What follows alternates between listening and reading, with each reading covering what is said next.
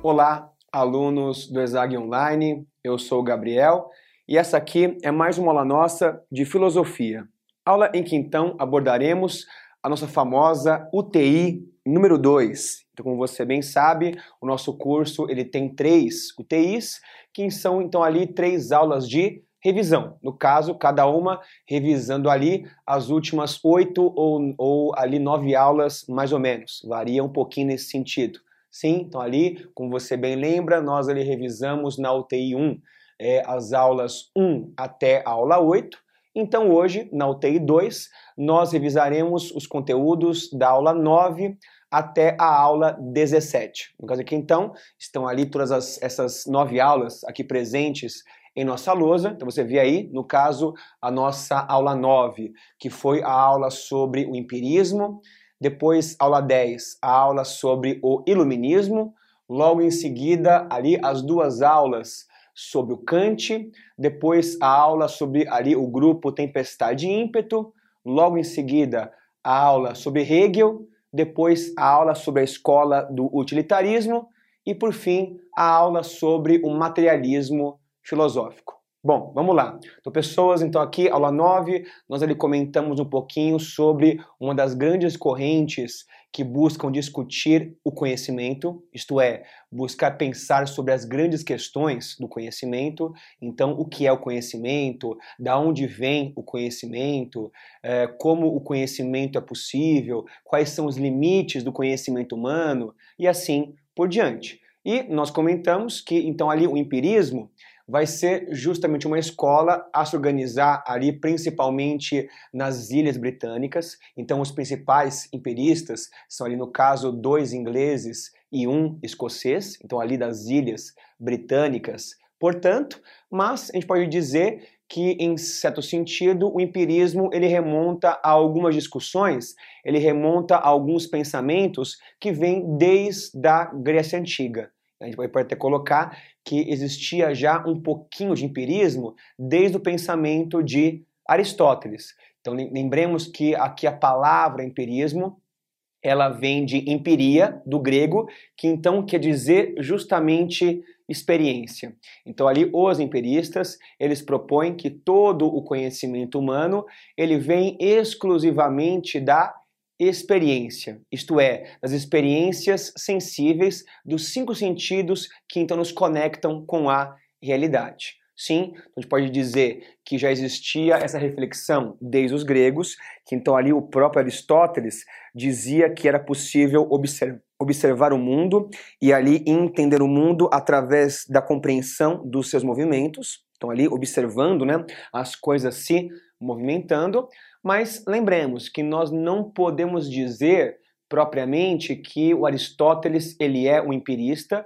porque além da expressão empirismo ser uma expressão de outra época, aqui então do século XVII, é, na verdade o Aristóteles ele é muito mais um filósofo metafísico, isto é, um filósofo que busca, claro, dizer, ele, ele propõe que nós podemos entender em parte a realidade observando-a, mas o que realmente fundamenta a realidade são dinâmicas metafísicas, isto é, anteriores à física, que não podem, por definição, ser percebidas pelos sentidos, mas sim especuladas pela razão. Então, a filosofia aristotélica, ela é essencialmente metafísica, essencialmente especulativa, e inclusive ali a primeira obra é aqui do empirismo britânico, que busca colocar algumas bases empíricas, vai ser justamente uma obra criticando o pensamento de Aristóteles. No caso, a obra de Francis Bacon, chamada de O Novum organum. Lembra então do novo organum? Então, claro que um novo organum vai ser uma crítica ao organum ou organon, que é então uma obra de Aristóteles, que basicamente é a obra que traz os pilares da lógica aristotélica, sim? Então, pessoas, aqui, então, Francis Bacon vai dizer que a filosofia aristotélica, ela tem um grande problema, mais do que isso, que então é uma filosofia que deve ser abandonada, porque justamente a filosofia aristotélica ela é essencialmente especulativa, sim? E o que é então uma especulação? É quando você busca explicar alguma coisa sem recorrer a dados empíricos, apenas ali especulando com base em possibilidades lógicas. Então veja, toda a filosofia, até os empiristas, incluindo Platão, Aristóteles e também René Descartes, sim, eram ali filosofias especulativas. Isto é, sistemas de pensamento que até faziam muito sentido, que até eram muito bem amarrados, logicamente, mas que eram sistemas que não podiam ser comprovados ou observados na empiria, que então ali eram sistemas que podiam até estarem certos, podiam até dizer alguma coisa real sobre o mundo, mas se estavam certos ou não, nós jamais teríamos a prova empírica disso. Portanto, o Francis Bacon ele tece uma crítica a toda a filosofia especulativa, propondo no lugar uma filosofia indutiva, ligada a uma lógica indutiva. E lembremos, o que vai ser então essa lógica indutiva. É quando você busca justamente induzir um resultado, induzir uma experiência na condição empírica. Então, ele fazer a coisa acontecer, né, criar condições para ver se a sua ideia realmente ali se concretiza na experiência sensível. Até a gente pode colocar que o Francis Bacon ele está é, entre os fundadores, ou pelo menos ali entre os fundamentadores filosóficos da ciência moderna que está nascendo aqui no século XVI, em que então ele viveu. Sim, porque então justamente vai nos dizer é, aqui o, o Francis Bacon que a boa ciência, isto é, que a boa compreensão do mundo é aquela que transforma conhecimento em poder, isto é, aquela que então permite ao homem mobilizar e transformar a natureza em favor dele próprio. Ou seja, se você então ali é, é, observa os sistemas filosóficos de Aristóteles, de Platão, de Descartes, você vê que são sistemas filosóficos que, independentemente ao seu arrojo argumentativo, a sua qualidade argumentativa, são sistemas que, ao serem adotados por você, enquanto visão de mundo, são sistemas que não melhoram a sua vida.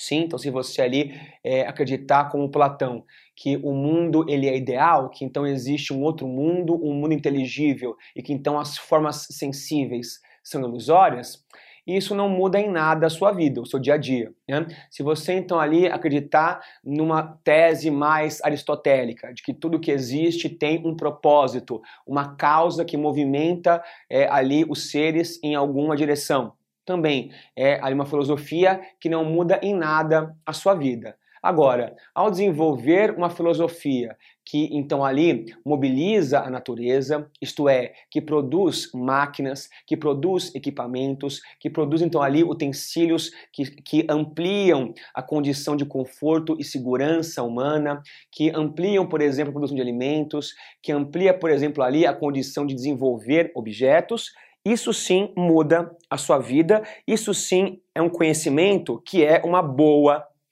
ciência, dizia o Francis Bacon. Ok, gente?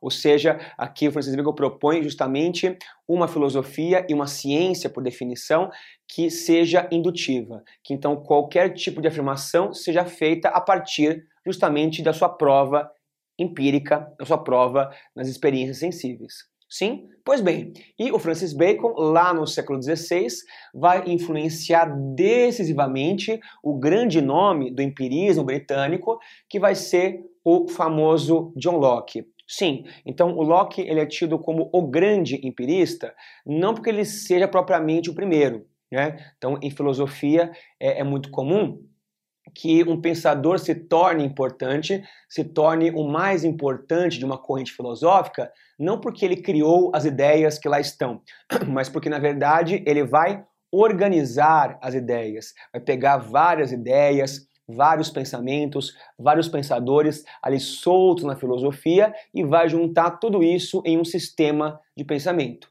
É o que então o Locke faz na sua grande obra, que é o ensaio acerca do entendimento humano, em que então ele traz as premissas da teoria empirista, propondo que o ser humano ele nasce tal qual uma tábula rasa, isto é, que então o ser humano ele nasce totalmente desprovido de conhecimento, com nenhuma ideia ou conhecimento inato nele, Logo de cara, aqui os empiristas são profundamente críticos de qualquer pensamento racionalista, de Platão a Descartes, porque justamente dizia Platão e Descartes, cada um à sua maneira, que o conhecimento ele nasce conosco, que então nós nascemos ali com as ideias presentes em nós, em nossa alma, e nós desenvolvemos, né, ali o conhecimento através da dedução lógica, isto é, associando ideias que estão em nós e criando com isso ideias mais complexas, ou seja, a filosofia cartesiana,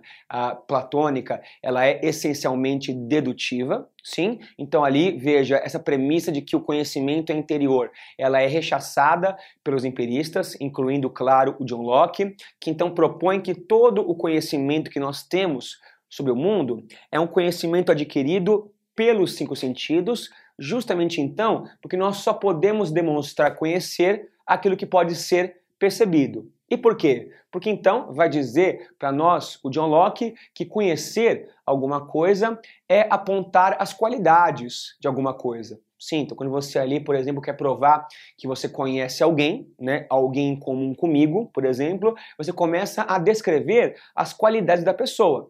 Ah, então fulano é alto, fulano é moreno, uh, fulano é gordo, uh, fulano ali, sei lá, tem olhos claros, fulano é um cara, sei lá, que fala alto, que é engraçado, enfim. Então, ali conhecer alguma coisa é apontar as qualidades de alguma coisa. E as qualidades, seja as qualidades primárias, na expressão de Locke, isto é, as qualidades analíticas, as qualidades matemáticas, isto é, de quantidade, peso, etc. Então, seja as qualidades primárias ou seja as qualidades secundárias, isto é, subjetivas, qualitativas pelo indivíduo, sim, seja uma ou outra, somente na experiência elas são possíveis de serem vistas. De modo que, claro, se existe alguma coisa que nós não podemos ver, se existe alguma coisa que a mente humana é capaz de especular, mas que nós não podemos perceber pelos sentidos, né? Então, coisas como Deus,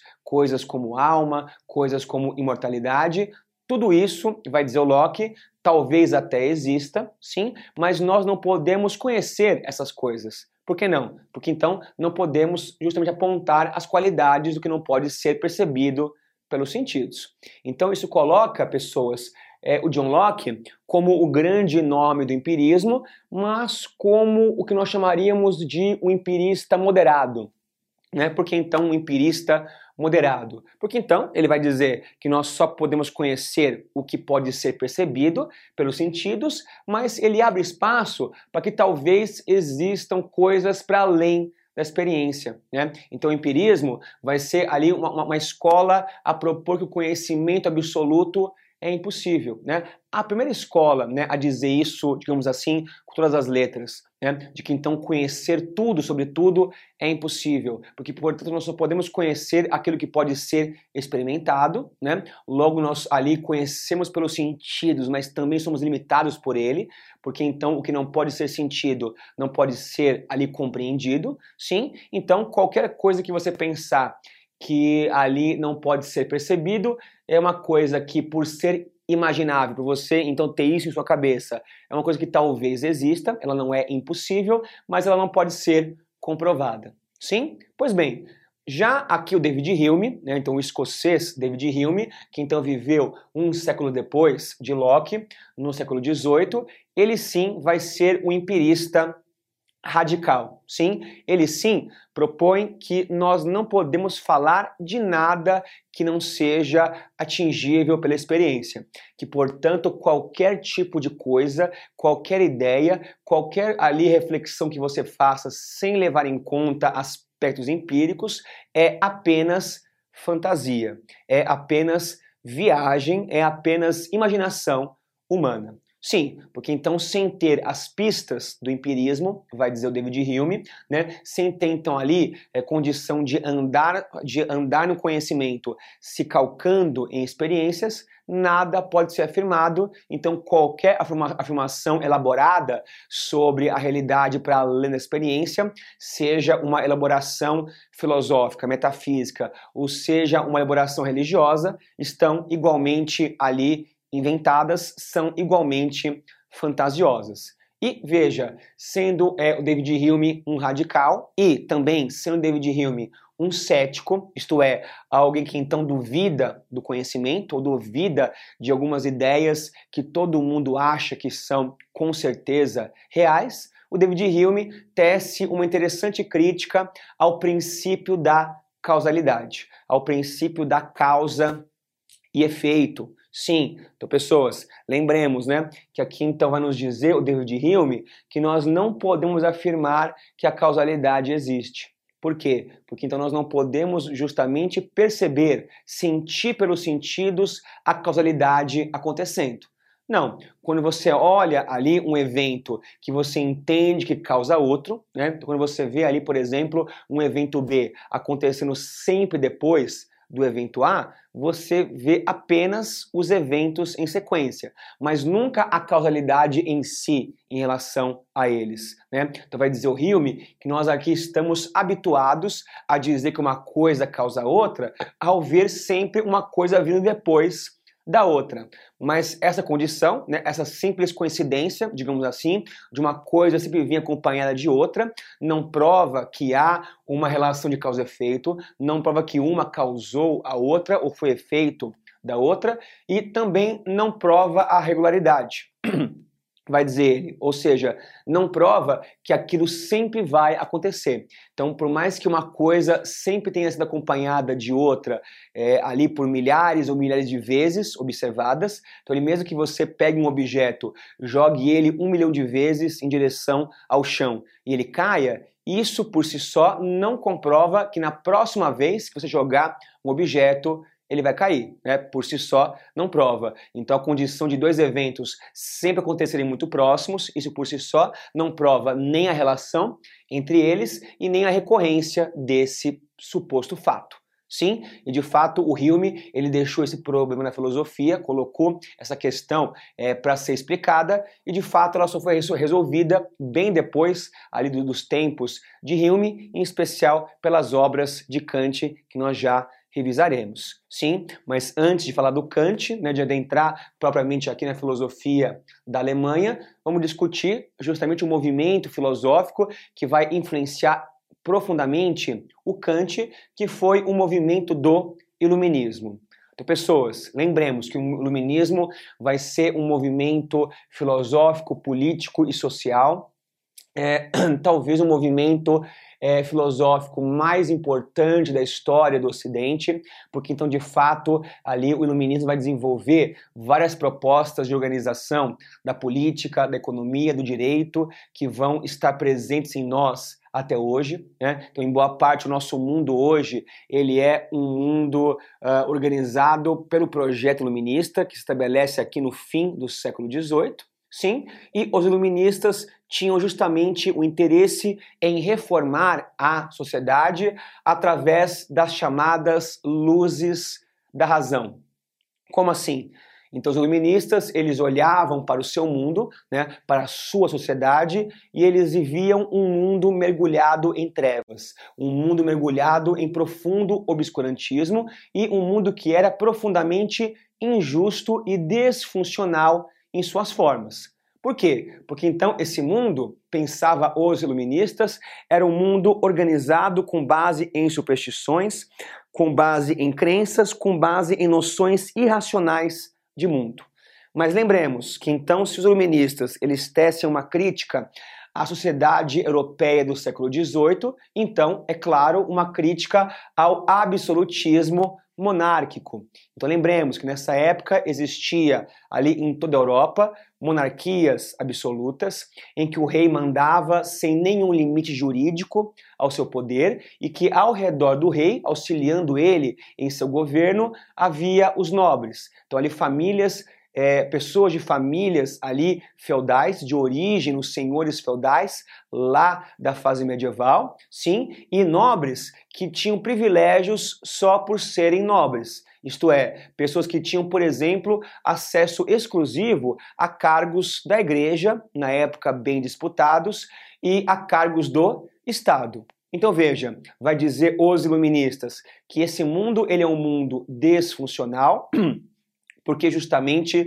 é, o rei ele coloca em cargos estratégicos, em cargos que exigem conhecimento técnico, pessoas sem qualificação, só porque são nobres, né, e não por conhecimento e mérito próprios. E, ao mesmo tempo, esse mundo é injusto porque há muitas pessoas qualificadas, né, de outras origens, não ligadas à nobreza, então aqui há burgueses, camponeses, que teriam ou têm capacidade de exercer cargos técnicos e até ajudar a governar o Estado, mas não podem fazer isso justamente então porque não são de famílias de nobres. Sim? Então, entendendo que isso é irracional, desfuncional e injusto, os iluministas, eles propõem construir um mundo calcado em dois grandes valores, nos valores da liberdade e nos valores da igualdade, que inclusive, vai dizer eles, é o que então condiz com a natureza humana. Então dizia ali os iluministas que todos os homens nascem livres e iguais e que, portanto, ali não há diferenças é, de potenciais, de possíveis habilidades entre, por exemplo, um príncipe e um camponês. Né? Então, ali, se eventualmente o príncipe vai ser um cara versado em muitas línguas, vai entender de economia, vai entender de política e vai ser até eventualmente um bom governante, isso não quer dizer que ele seja alguém melhor por natureza em relação ao camponês, que provavelmente vai morrer analfabeto. Não, apenas esse príncipe teve acesso às experiências corretas, teve acesso à educação. Então, se camponês e o príncipe tivessem acesso às mesmas experiências, tivessem acesso aos mesmos direitos, eles poderiam aspirar qualquer posição social, inclusive o camponês poderia até exercer funções de governo em sua sociedade. Então, pessoas, o interesse do iluminismo é construir uma nova sociedade em que então as pessoas sejam livres e iguais, em que então as pessoas ali tenham ali condição de participar da política e decisões de sua sociedade e um local em que as pessoas tenham amplo acesso ao conhecimento. Sim, inclusive no que diz respeito ao acesso ao conhecimento, uma figura muito importante aqui do iluminismo francês vai ser ele o famoso Denis Diderot. Então, Diderot ele é muito famoso por uma obra que ele organizou, que então ali ele escreveu junto a muitos outros autores, que é a famosa enciclopédia.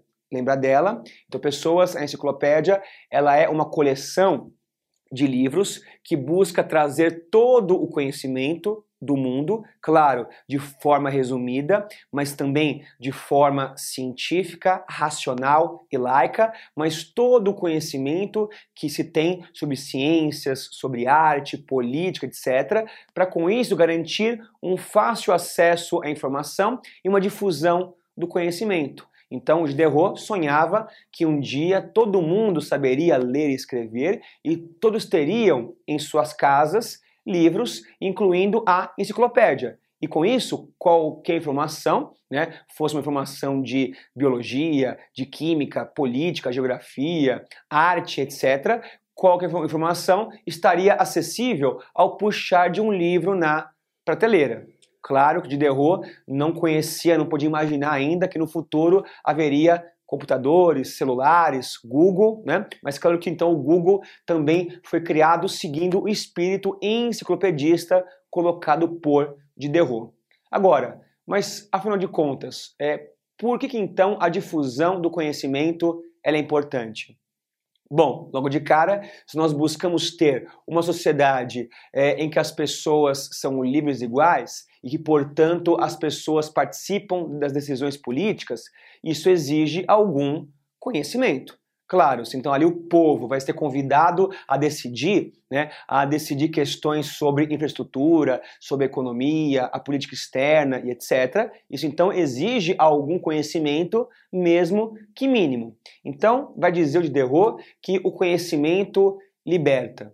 Sim, que então ali quanto mais conhecimento tem o indivíduo, mais livre ele passa a ser. Por quê? Porque ao ter mais conhecimento, ele observa o mundo com muito mais profundidade, com muito mais ali percepção e pode escolher com base nisso. Sim, mas também, por outro lado, vai dizer o Diderot, é o conhecimento ele melhora o mundo, ele melhora materialmente o mundo. Porque então, quanto mais as pessoas sabem, mais produtivas elas são. E mais do que isso, vai dizer ele, o conhecimento melhora o caráter dos homens. Ou seja, quanto mais você sabe, propõe de derro, mais é, ético, ali, mais harmônico, mais empático e mais tolerante você tende a ser. Sim, ou seja, difundir o conhecimento traz todo um mundo novo e todo um mundo melhor, de pessoas livres, de pessoas muito mais produtivas, de um mundo materialmente mais interessante e também pessoas que são muito mais éticas em seu comportamento. Esse então, o Diderot, sim, além dele, pessoas, outra figura muito importante vai ser o famoso Voltaire. Sendo que ele propõe justamente o direito à livre expressão. Sim, então lembremos que o Voltaire ele dizia que os homens todos nascem com o dom da razão, isto é, que então ali os homens têm por condição natural é, raciocinar, pensar o mundo pela razão, e a condição racional nos permite concordar e discordar de um pensamento que chega até nós, sim, e se os homens são capazes de discordar de um pensamento, é direito deles discordar livremente desse pensamento, sim, e ninguém pode ali perseguir, censurar ou matar esse indivíduo por crime de opinião. E não importa aqui, vai dizer o Voltaire, o conteúdo dessa crítica, não importa então ali quem vai se sentir ofendido ou atacado por essa crítica, sim, e também não importa, inclusive, se essa crítica é endereçada ao governante, à igreja, ao Estado. Então, ali, se o homem, se o ser humano é capaz de pensar livremente, é direito dele expressar, ali levar ao espaço público essas ideias livremente, sem ser perseguido, punido ou morto por conta disso. Sim?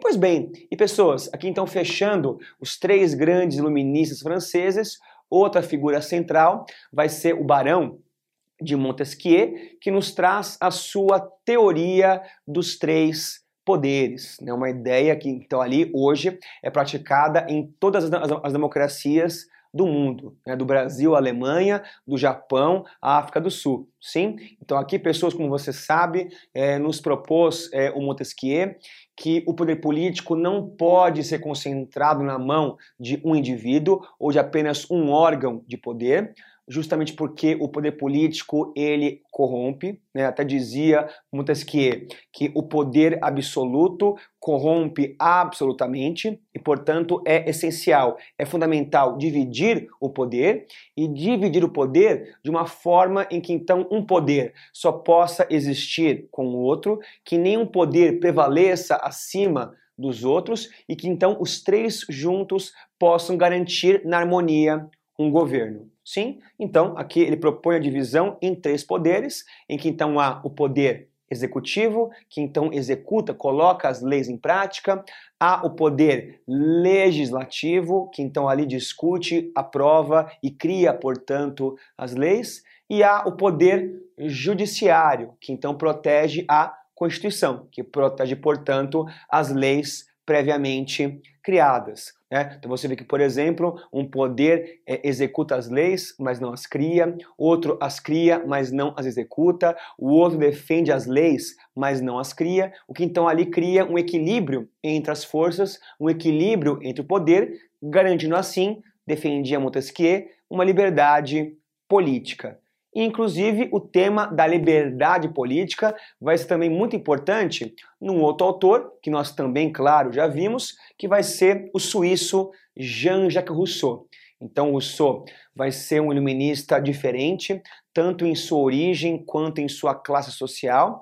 Então, ali, enquanto que a maioria dos iluministas eram de origem é, burguesa. Ele, Rousseau, tinha uma origem camponesa e, inclusive, o Rousseau vai ter várias críticas a alguns pontos centrais das luzes, em especial a sua crítica à propriedade privada. Sim, então ali para Rousseau, a propriedade privada, diferentemente do que colocou John Locke lá atrás. Lembremos, né? O Locke também é uma figura importante do iluminismo. Então, enquanto que o Locke defendia a propriedade como um direito natural, O Rousseau vai dizer que a propriedade ela foi inventada e quando ela foi inventada, ela trouxe muito mais problemas do que soluções para a vida humana.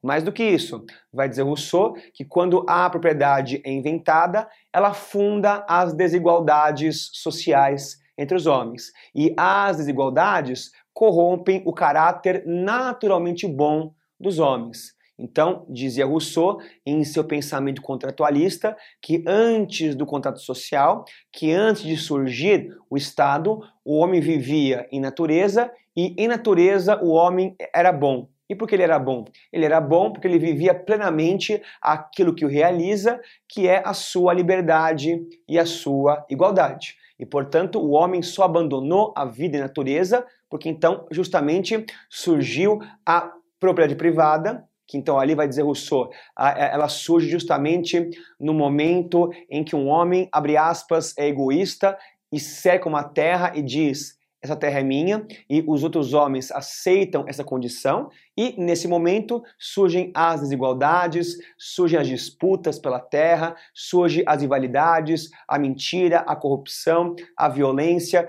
os morticídios, a guerra, a escravidão, enfim, todas as contradições humanas. Mas, vai dizer Rousseau, se então é a organização social que corrompe o caráter do homem, nós podemos criar homens melhores através de uma organização social melhor.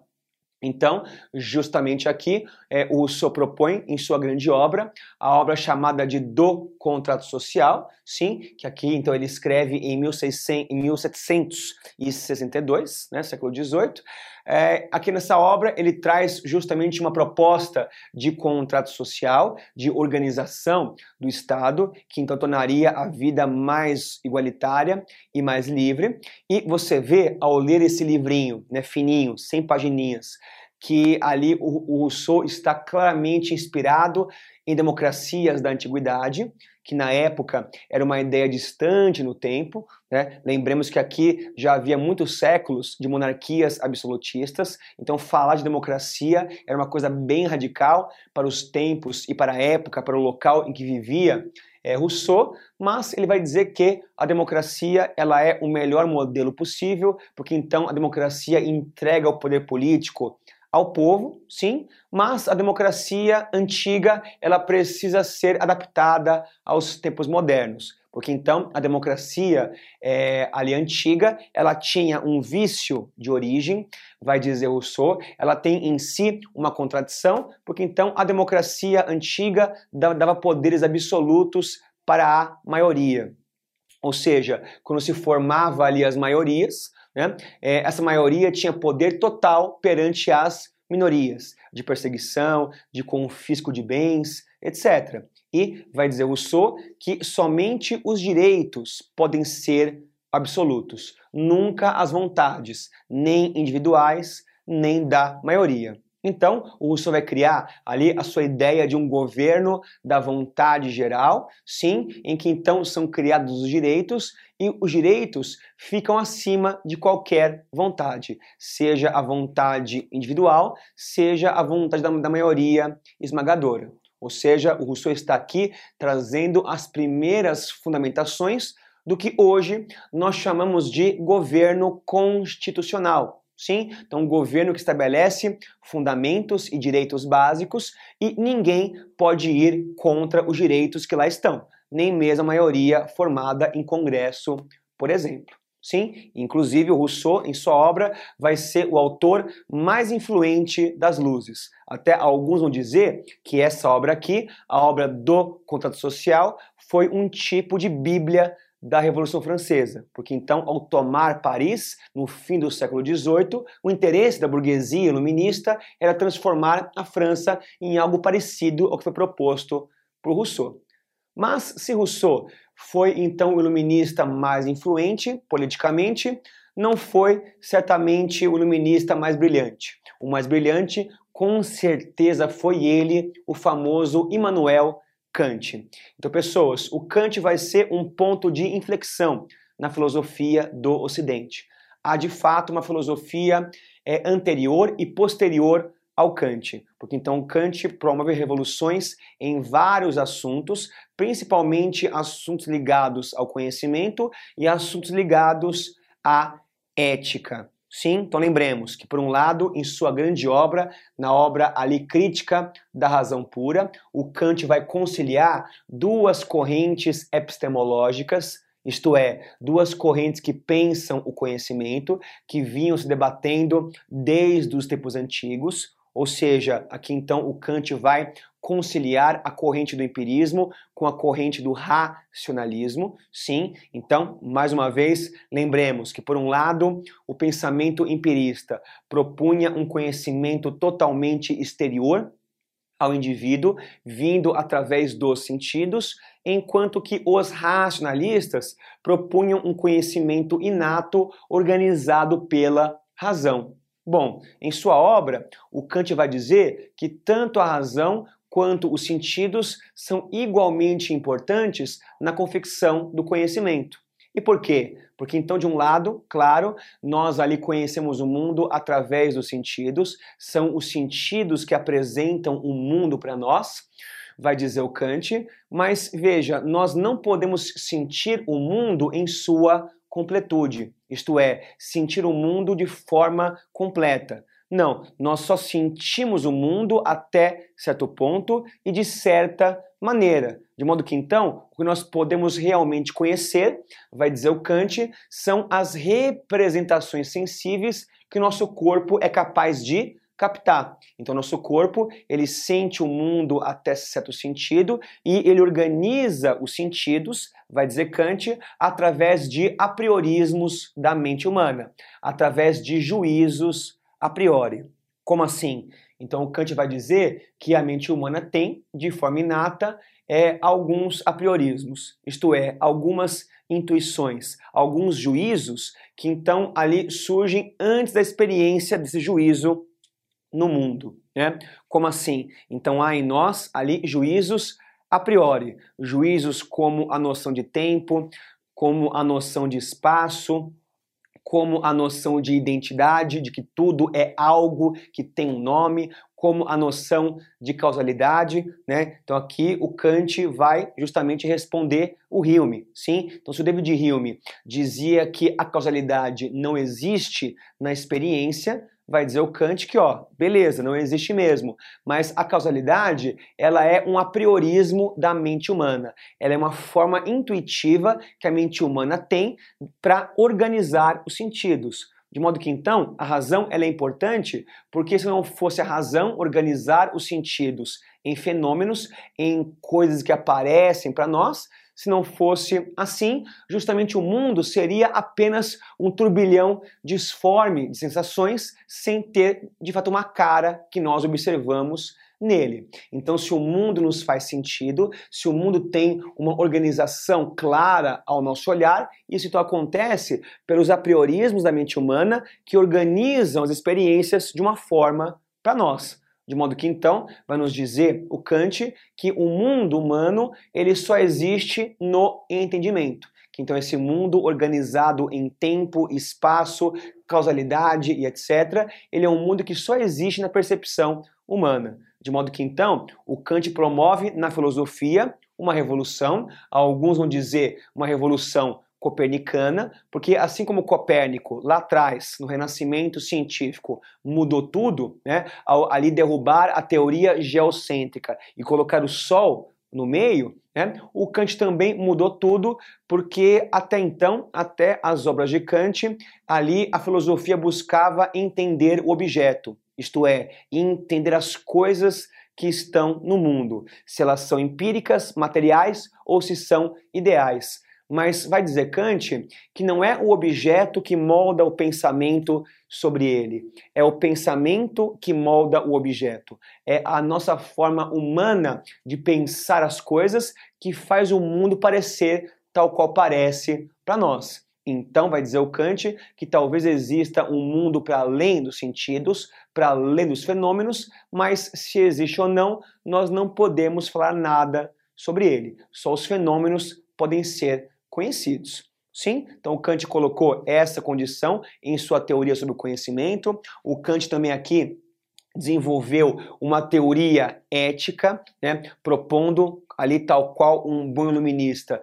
que o ser humano é totalmente capaz de entender e praticar o bem, né, e fazer o bem independentemente as inclinações do corpo, sendo que para o Kant uma ação boa é uma ação de boa vontade. Isto é, é uma ação que é um fim em si mesma. É uma ação que você faz pelo próprio bem que ela proporciona, não condicionando essa ação, portanto, às suas possíveis consequências, nem as consequências boas, nem as consequências ruins. Então, se você ali eh, deixa de fazer uma coisa que é certa porque é uma consequência ruim nessa, nessa sua inação, você então agiu de má vontade. Se você faz uma boa ação, mas buscando um ganho nela, isto é, tratando ela enquanto um meio para outro fim, também é uma ação de má vontade. E também vai dizer o Kant que ali as boas ações são as ações que seguem o famoso imperativo categórico. Sim, então ali dizia o Kant que se deve buscar ações cuja máxima dessa ação possa ser uma lei universal. Isto é, uma ação que ao ser praticada por mais pessoas torna o mundo melhor. Sim, então também ali o Kant acabou mobilizando profundamente o campo da ética, que até então ainda era um campo profundamente aristotélico, aqui então passa a ser profundamente kantiano. Sim, e na mesma Alemanha de Kant, no mesmo finzinho de século XVIII, surge um movimento interessante, um movimento crítico à razão iluminista, que vai ser o um movimento Tempestade e Ímpeto, que é, portanto, um grupo de artistas ligados ao chamado romantismo.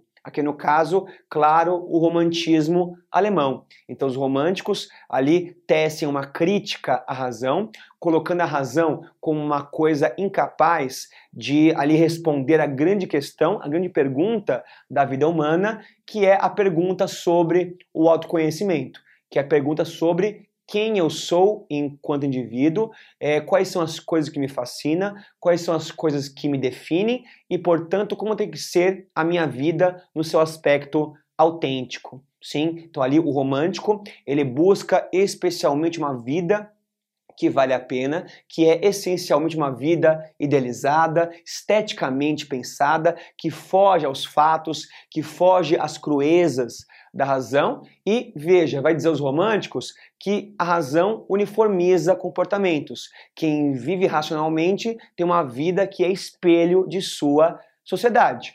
Agora, quem busca uma vida autêntica, quem busca então viver conforme o próprio eu, vive então uma vida calcada nos sentimentos, na alegria, na melancolia, na tristeza, isto é, uma vida cheia de aventuras, de amores, prazeres e paixões. Sim, e nós vimos ali que a grande figura do romantismo alemão vai ser o famoso Friedrich Schiller, e o Schiller, ele é importante por propor ali a estética, por propor o ensino de arte como algo fundamental para a formação do homem livre.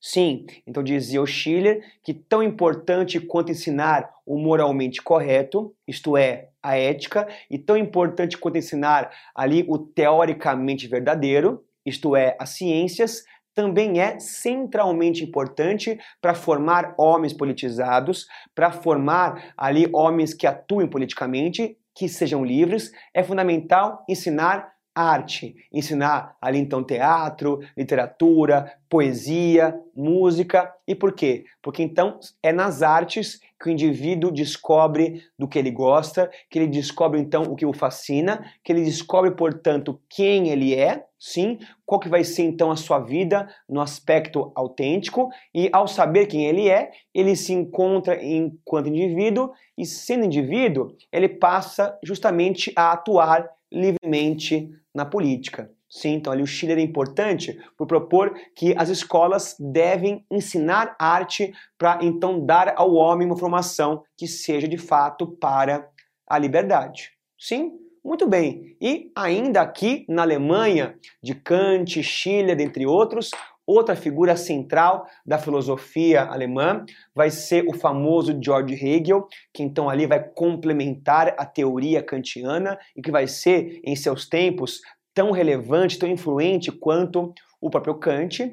E o Hegel ele é importante é, por estabelecer é, a condição de uma filosofia da história. Sim, então Hegel, ao observar a Revolução Francesa, que então acontece em seus tempos, ele vai dizer que a Revolução Francesa, assim como outros eventos da história, a Revolução Francesa conseguiu mudar a verdade. E sim, a verdade, vai dizer Hegel, ela muda ao longo do tempo. Ela muda e é definida a partir de sua época. Ou seja, cada época vai ter eventos típicos, cada época vai ter o que eles chamavam em alemão de Zeitgeist, ou vai ter em português um espírito de época, isto é, dinâmicas próprias, e a verdade ela é produto dessas dinâmicas. E, portanto, quando uma época se esvai, quando uma época se dissipa, dando espaço a outra, a verdade muda com ela.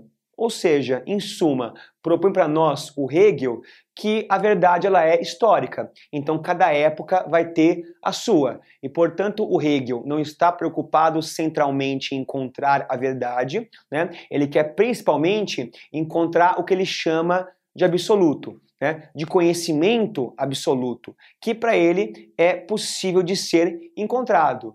E por quê? Bom, aqui então seguindo as teses kantianas. Sim, então veja, aqui, seguindo o próprio Kant, o Hegel tece, veja você, uma crítica ao próprio, propondo que se o mundo é entendimento, se o mundo ele só existe no entendimento humano, então o mundo existe inteirinho no entendimento humano. Portanto, se nós entendermos como funciona o entendimento, sim, se você então ali entender como funciona a mente humana, você então encontra a verdade absoluta. Logo, esse absoluto, ele é atingível através de uma autoconsciência, de uma compreensão de como nós pensamos, e vai dizer Hegel que assim como existe uma consciência individual em cada um de nós, também existe uma consciência coletiva dos povos, das sociedades, e assim como as consciências individuais, elas entram em crise eventualmente, né, têm os seus conflitos internos, as sociedades também são conflituosas. E os conflitos, né, os conflitos morais, são ali coisas que acontecem numa busca dessa coletividade por autoconsciência, por entender quem ela é. Então, as sociedades eventualmente entram em conflitos morais que podem ser mais ou menos intensos, e no momento em que os conflitos são resolvidos, a verdade muda. Sim, e vai dizer Hegel que haverá um momento em que os conflitos vão acabar, haverá um momento em que as sociedades e, portanto, a humanidade vão se encontrar, né, vão resolver seus conflitos, entendendo quem elas querem ser, e nesse momento nós atingiremos o fim da história, isto é, nós atingiremos o fim das mudanças históricas, né? atingindo, portanto, ali uma forma econômica, política e social permanente. E propunha Hegel que, ao observar a história, nós vemos a história caminhando sempre em direção à liberdade, isto é, a ampliação da liberdade para mais pessoas, e, portanto, propõe Hegel que o fim da história está na chamada sociedade civil, que é nada mais, nada menos do que a sociedade iluminista. Então, quando o projeto iluminista estiver pronto, sim, quando ali houver um mundo com liberdade, igualdade, três poderes, eleições periódicas, livre imprensa, etc., nesse momento haverá um cenário em que todos serão livres, então haverá, portanto, a última forma de organização da vida humana, propunha Hegel. E, como você bem lembra, o Hegel vai ser muito importante para influenciar o pensamento de Karl Marx. Também Karl Marx pensava ali uma história com base em conflitos, pensava então ali a história caminhando para uma última etapa de organização social. Mas claro, se por um lado Marx se inspirou em Hegel, há ali é, diferenças marcantes entre os dois. Então, para Hegel, o que movimentava a história eram os conflitos morais, de valores entre as pessoas, que então levava a humanidade para a liberdade e, portanto, para a sociedade civil, Enquanto que então para Marx, que já morava, já vivia, né, numa sociedade civil formada, né, depois dos tempos de Hegel, após a morte do filósofo, ou então Karl Marx entendia que na verdade os conflitos que acontecem e que movimentam a história são conflitos de classe e, portanto, materiais, e o fim da história, dizia Karl Marx, não será a sociedade civil, mas sim a sociedade comunista, de plena igualdade material entre os homens. Beleza? Muito bem. E pessoas aqui deixando rapidamente a Alemanha, dando um pulinho aqui na mesma época na Inglaterra, nós também vemos aqui o surgimento de uma nova corrente ética, crítica à ética do dever de Kant, que vai ser a escola do utilitarismo. Sim, em que então os utilitaristas é, ali criticam a, a, ética é, kantiana, que é uma ética calcada na intenção, sim. Então ali o Jeremy Bentham, que é o fundador do utilitarismo, vai dizer que a intenção de uma ação não diz nada sobre ela, que então o que faz uma ação ser realmente boa é a sua consequência, o seu impacto perante as pessoas. Daí então Bentham desenvolver, desenvolver o princípio da utilidade que propõe que as boas ações ou as ações melhores são aquelas que agregam mais bem-estar a mais pessoas. Quanto mais bem-estar e quanto mais pessoas, melhor. Sim, e o Bentham, nós dissemos, vai ter aqui então um grande seguidor, que vai ser o John Stuart Mill, que leva ali o debate que o Bentham desenvolveu a mais assuntos, incluindo a política, e o Stuart Mill, como nós dissemos, vai ser importante ali para pensar o direito das mulheres, para pensar o direito ali até de animais, que ele, ele inicia, funda esse assunto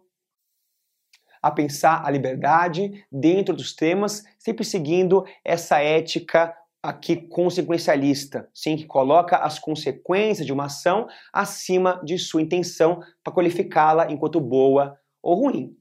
E por fim, pessoas, lá então na aula 17, nós ali voltamos mais uma vez para a Alemanha para falar de mais um autor que inclusive aqui foi influente no pensamento de Karl Marx, que foi ele, o famoso Feuerbach, o Ludwig Feuerbach, que então é o organizador do pensamento materialista. Então lembremos que o materialismo filosófico, ele propõe que a matéria e as dinâmicas materiais são toda a realidade, que não há nenhuma realidade para além do que é material e que, portanto, coisas como alma, coisas como então ali imortalidade e Deus são apenas invenções da mente humana, sim. E aí o Feuerbach vai nos dizer, inclusive, que sendo a realidade toda material, as religiões que são ali criadas ao longo do tempo, elas são formas de controle social, são ali formas que buscam justamente ali explicar o mundo para o homem, mas são formas puramente imaginativas e são formas, vai dizer o Feuerbach, que aqui reiteram fantasias, né? Lembremos que aqui é, o Feuerbach testa uma crítica à religião e também à filosofia hegeliana, propondo que a filosofia, ao invés de buscar provar é, ali que as fantasias religiosas não existem, que são